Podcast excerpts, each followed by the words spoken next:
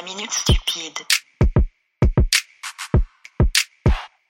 La minute stupide. La minute stupide.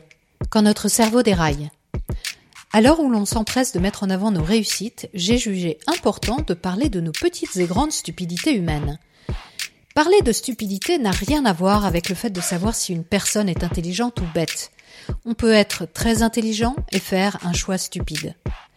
La stupidité touche tout le monde à un moment ou à un autre, sur un sujet ou un autre. L'admettre et pouvoir quelquefois en rire me semble particulièrement salutaire. Je sillonne donc les routes d'Europe au volant de mon palace roulant pour faire parler celles et ceux qui acceptent généreusement de nous livrer une part peu glorieuse d'eux-mêmes. Chaque semaine, un homme ou une femme, jeune ou âgé, nous raconte la chose la plus stupide qu'il ou elle a faite de toute sa vie. Épisode 5 Fuir à Copenhague. Je m'appelle Mélanie et euh, j'habite à Antwerpen, Anvers en français. Et euh, j'ai été professeur de langue et aussi un peu l'histoire d'art. J'ai 74. 74 ans. Oui. D'accord, très bien. Quelle est la chose la plus stupide que vous ayez faite de toute votre vie? Eh bien, c'est sans doute marié avec mon ex. Ouais. Mais le marié, c'était stupide et je le savais. Je le savais, le jour du mariage, j'étais triste. Le soir avant, je disais à la personne qui était là, je veux m'enfuir. je veux aller à la ville de Copenhague. Vous auriez aimé aller à Copenhague vivre, c'est ça que vous voulez dire Oui, m'enfuir, Au lieu de rester. Ah oui, c'est ça, c'est ça, ça, c'est une expression. Oui. Et vous êtes resté combien de temps avec votre mari?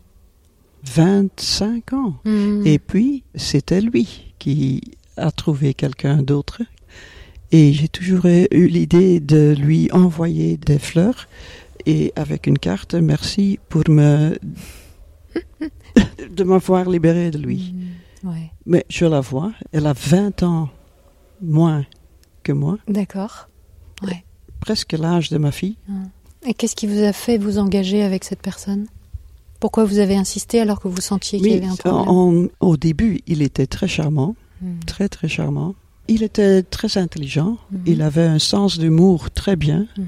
il était intéressé en littérature et tout ça, Mhm, mhm. oui. Mais il était jaloux, mais comme une maladie, oui, Ouais. obsessif. Ah oui. Et c'est pour ça que vous aviez peur de vous marier avec lui ou c'est parce que vous oui, n'étiez pas c'est aussi un narcissique. On, on l'appelait narcissiste. Il est, il est un peu comme le psychopathe. Et oui, c'est- Carrément C'est vrai? Oui, euh, c'est lui d'abord. Il, il m'a fait pleurer beaucoup de fois. Ah. Il n'avait pas d'émotion. D'accord. Normalement, quand on dit je t'aime, Mhm. c'est le sort de celui qu'on aime. Le bonheur est- de Mhm. celui qu'on aime est le plus important. Mais Mhm. pour lui, oh non, c'était lui hein, qui était le plus important. Donc vous, vous compreniez que cette personne ne vous convenait pas, mais vous avez quand même décidé Oui, de vous marier. Et pourquoi c'est une, question de pouvoir.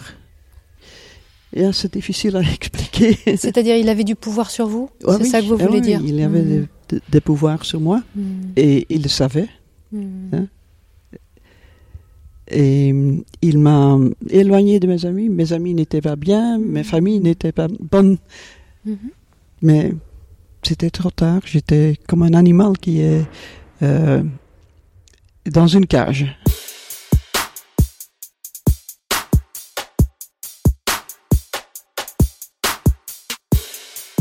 Retrouvez la Minute Stupide tous les mercredis à 18h. Et si la question de savoir pourquoi on pense ce qu'on pense vous intrigue, Méta de Choc vous propose un autre rendez-vous hebdomadaire avec son émission Shocking tous les vendredis à 18h.